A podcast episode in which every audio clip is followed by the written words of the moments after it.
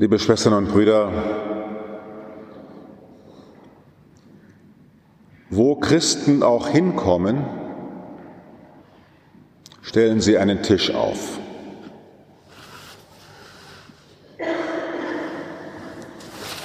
Als Christen in Berlin kamen,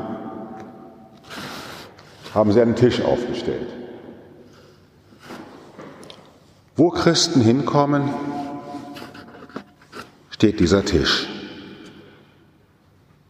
Und es gehört mit zu meinen Bekehrungserlebnissen, warum ich eigentlich gerne katholisch geblieben bin und Christ geblieben bin. Als unser Kaplan zu Hause, als ich so 15, 16 war, im Ministrantendienst, uns gefragt hat, warum haben wir eigentlich bei uns mitten in der Stadt so einen Tisch stehen? Und haben auch noch ein schönes Haus darüber gebaut. Und so als 14-, 15-Jähriger denkt man dann ein bisschen nach und ärgert sich, dass man nicht sofort auf die Lösung kommt. Obwohl man das schon hundertmal gehört hat, die Lösung, aber wenn dann so gefragt wird, fällt sie einem nicht ein. Ja, dieser Tisch steht da, weil einer vor 2000 Jahren mal an einem Abend sich im ersten Stock von einem Gasthaus hingesetzt hat, seine zwölf Freunde eingeladen hat und ein Abendmahl gehalten hat. Das ging vielleicht zwei, drei Stunden. Und bei diesem Abendmahl hat er Brot genommen, gebrochen, es seinen Freunden gegeben und hat am Ende auch noch einen Kelch genommen und den Jüngern zu trinken gegeben. Das war eine Minutensache. Und wegen dieser Minutensache steht jetzt an vielen Stellen der Welt so ein Tisch.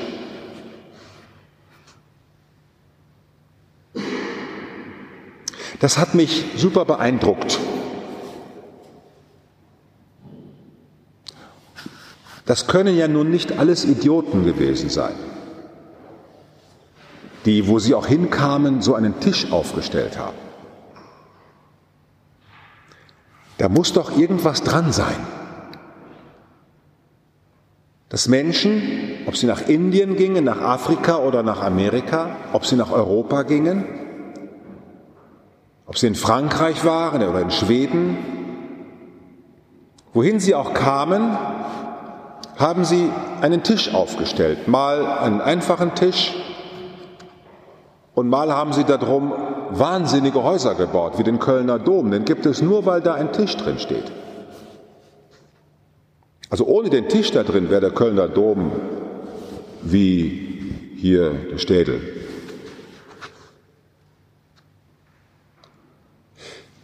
Mir ging auf, dass da eine Energie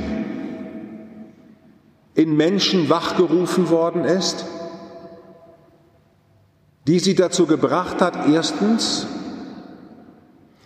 über ihre Familienbindungen hinwegzudenken, denn normalerweise hat man ja zu Hause einen Esstisch,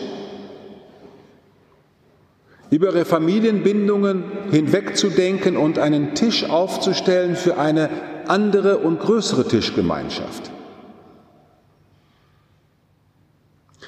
Eine Energie in sich zu wissen, mit der sie unterwegs waren, die sie dazu gebracht hat, immer wieder neu sich zu sammeln um diesen Tisch, weil sie etwas in ihrem Herzen bewahrt haben. Es geht in der Religion weder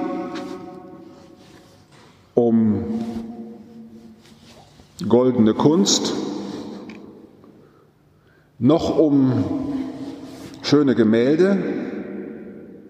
Es geht in der Religion nicht um große Klostergänge und schöne Kirchen.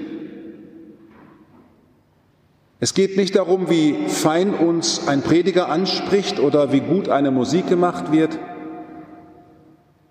In der Mitte der Religion ist eine Energie, die jedem Menschen zuteil werden kann. das bin ich für euch. Dass Menschen das erkannt haben, ist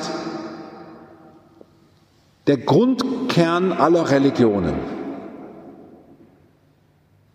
Wir haben ja eine Lehrerin in Liebfrauen gehabt, Frau Dr. Ingrid Haller, die verstorben ist vor einigen Wochen, die ich auch zu Grabe getragen habe, die bei uns hier über Jahre Muslime und Christen versammelt hat, um sie miteinander bekannt zu machen persönlich und um mit beiden auf den Entdeckungsweg zu gehen, dass in allem, was wir an Formen haben, in der Mitte eine heilige Energie ist, in der wir vereint werden.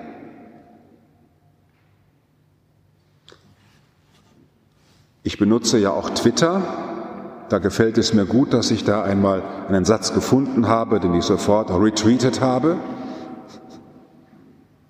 Entweder nehmen wir die Bibel wörtlich oder wir nehmen sie ernst.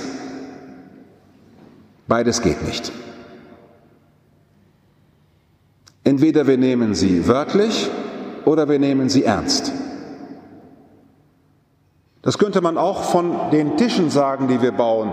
Entweder wir nehmen jetzt die Kunst, die wir in den Kirchen haben, wörtlich und machen daraus Schätzpreise, wie viel sie kostet und was davon ins Museum gehört und was weg kann. Oder wir nehmen sie ernst und nehmen die Energie in Empfang, die dazu führte, dass sie geschaffen wurde.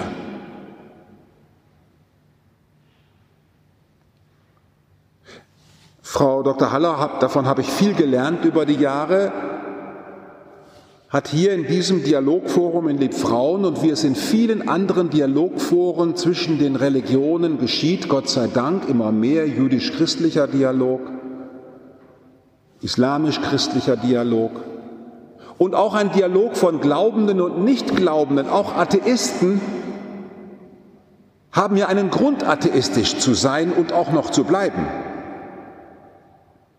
Weil sie in sich eine Energie fühlen, die wie Ratzinger, der große Theologe, für den er sogar dann zum Papst gewählt wurde, der ganzen Kirche gezeigt hat, dass der Mensch in sich auf der Suche nach der Wahrheit ist, nach dem, was wirklich ist, was echt ist.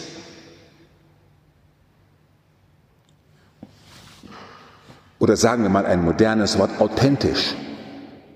Also mir ist ein authentischer Atheist 25 mal lieber als ein formentreuer Katholik.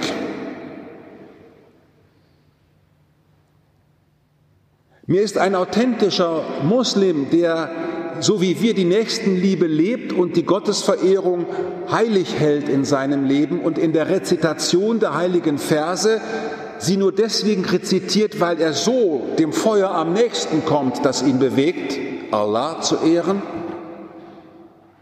ist mir hundertmal lieber als irgendwelche Riten, die gemacht werden, damit sie gemacht sind so eine Fronleichnamsprozession, wo 25 Schützen hinter das Allerheiligste herlaufen und durch das Allerheiligste eigentlich schon beim Festzelt sind und im Freibier.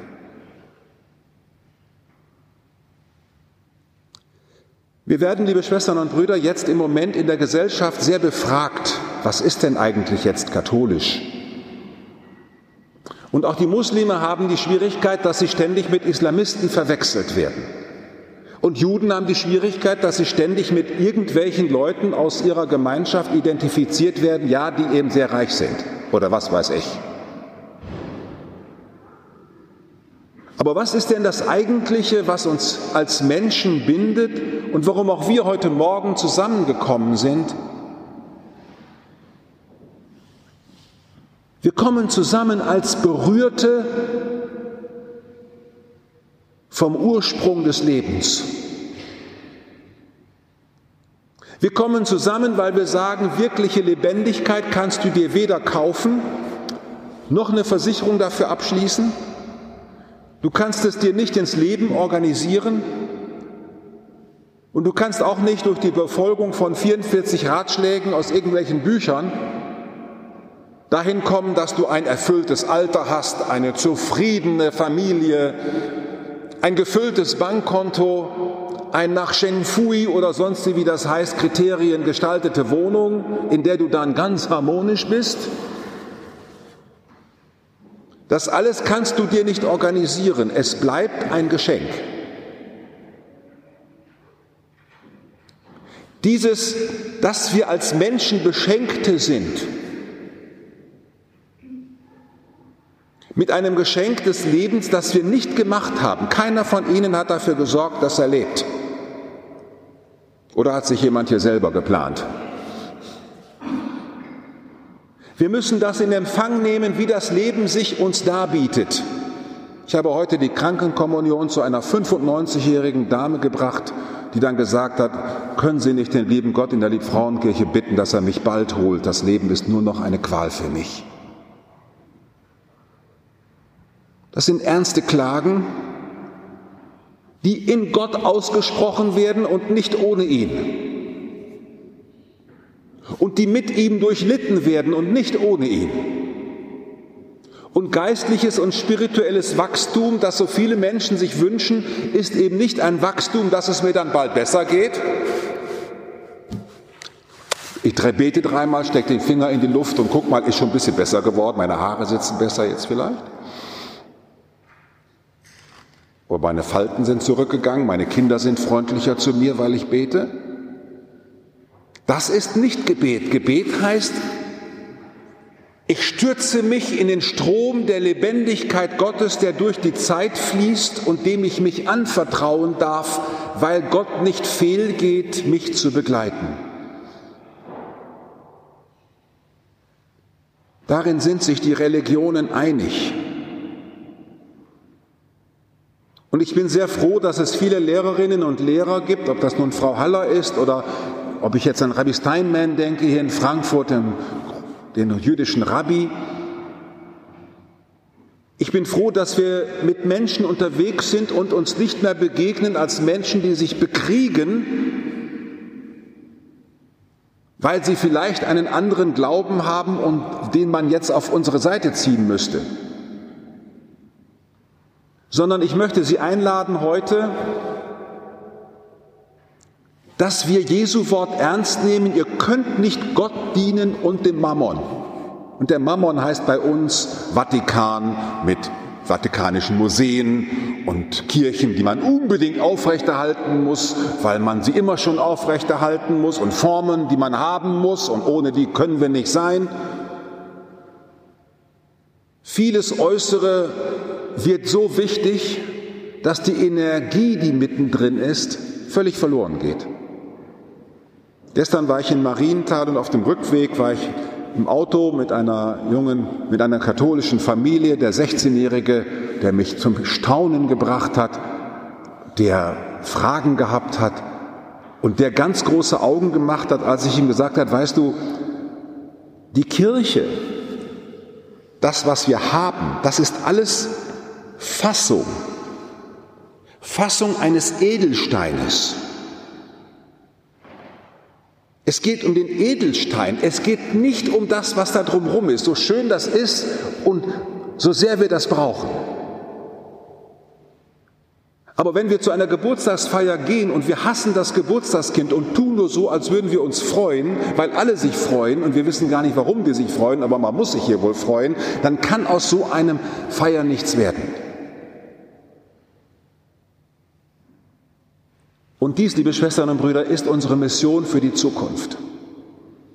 Für die nächsten Jahre, wo wir nicht so sehr als Antwortende unterwegs sind, sondern als Fragende. Ach, Sie sind atheistisch, ist ja interessant. Was bewegt Sie eigentlich? Ja, wollen Sie mich nicht zum Christen machen? Nö.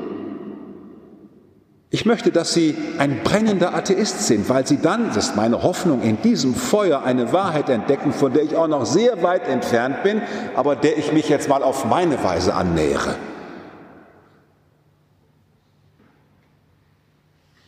Dass wir Menschen eben nicht anders machen wollen, als Gott sie geschaffen hat. Es ging ein Aufschrei durch die Presse, dass Bischof Disser sagte, auch Menschen sind von Gott als homosexuelle Menschen geschaffen worden. Wer will denn sagen, sie sind nicht von Gott geschaffen? Und wer will sie denn verurteilen? Wer denn?